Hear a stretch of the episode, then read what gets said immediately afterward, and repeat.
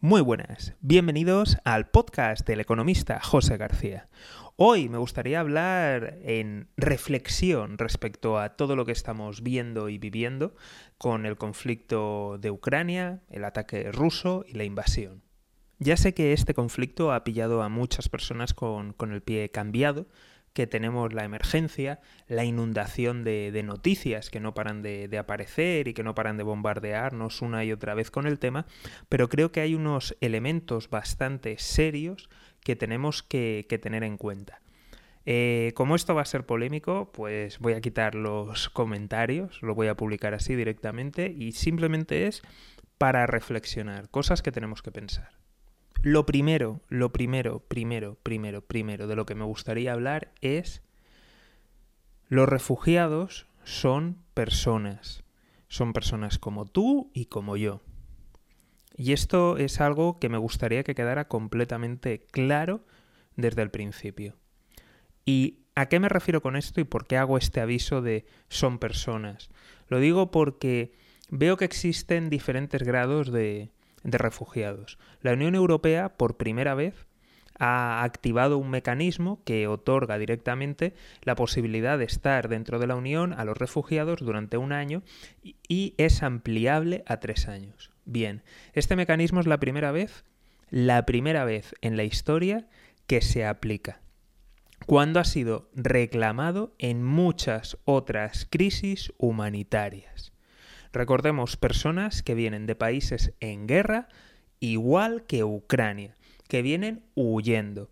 Y no solamente es que hayan recibido malos tratos por el camino, sino que es que además en países fronterizos con la Unión Europea reciben dinero de la Unión Europea para que sus policías, pues bueno, nos hagan de salvaguarda.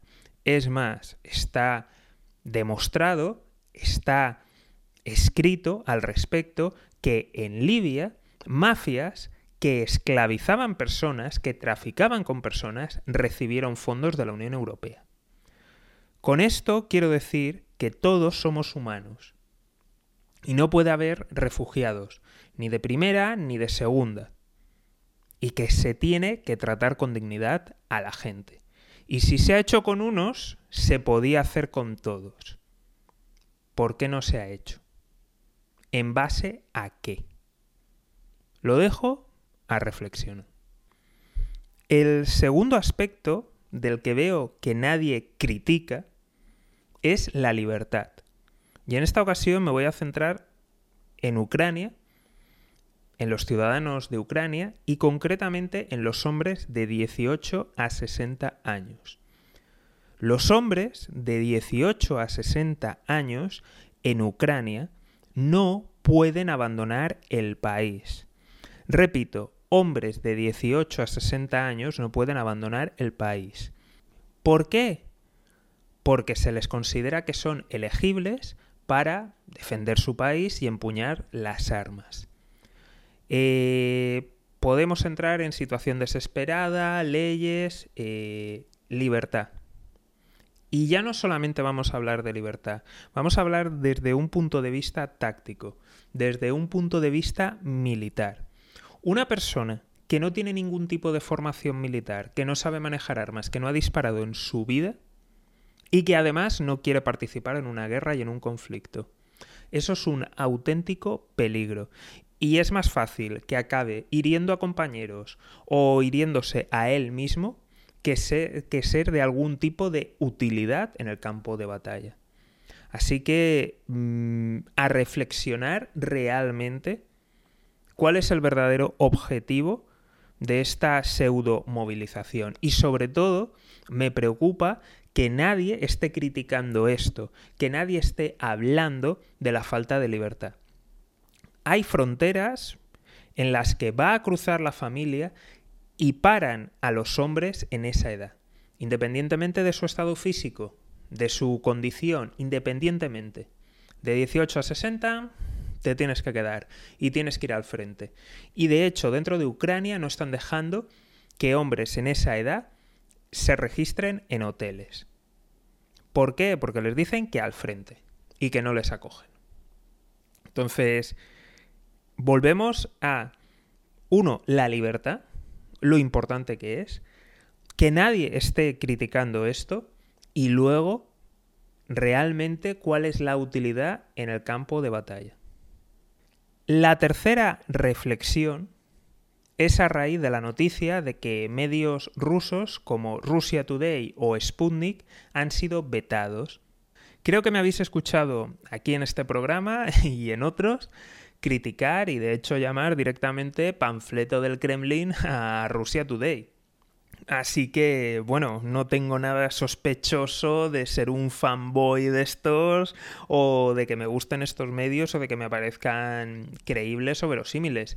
Pero nos tenemos que preguntar realmente la utilidad y realmente qué es lo que se está buscando con esto. Lo digo porque yo lo digo a nivel personal, evidentemente. A mí me gusta contrastar las noticias y me parece interesante saber dónde están poniendo hincapié los medios del Kremlin y saber sus versiones, evidentemente tergiversadas, distorsionadas. Vale, eso por una parte.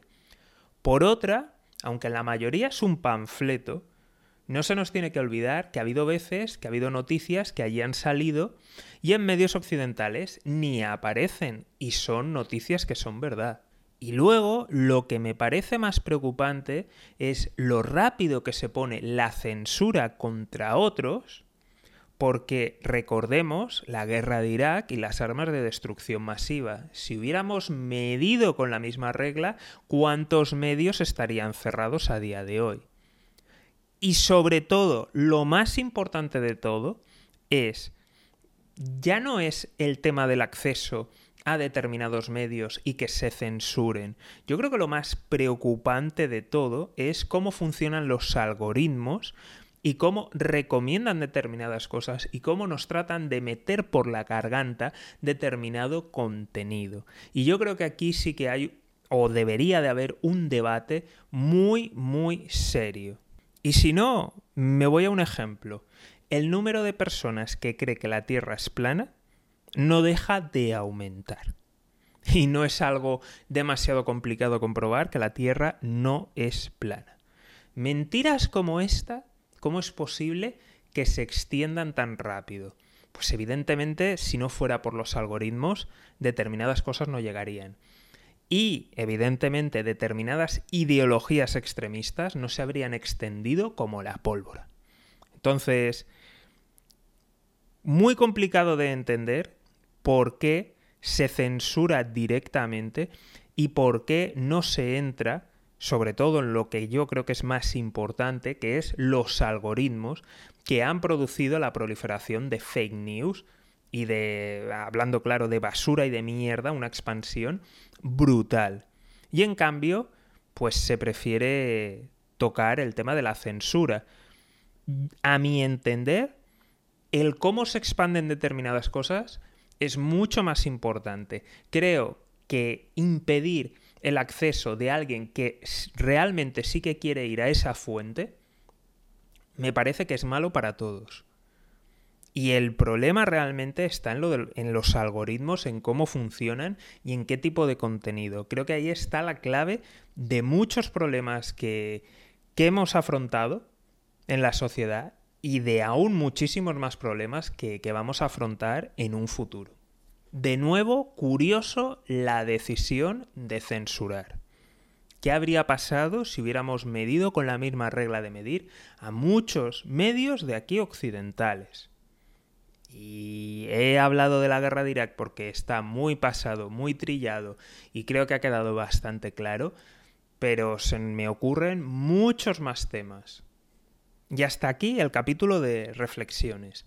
Eh, no te voy a pedir comentario porque voy a cerrarlo directamente y no quiero que me vengan con, en fin, con barbaridades al respecto porque sé que esto va a ser bastante polémico, pero sí que, sí que me parece que, creo que, es importante por lo menos dedicar un tiempo a pensar en estos tres temas y en cuáles son las causas.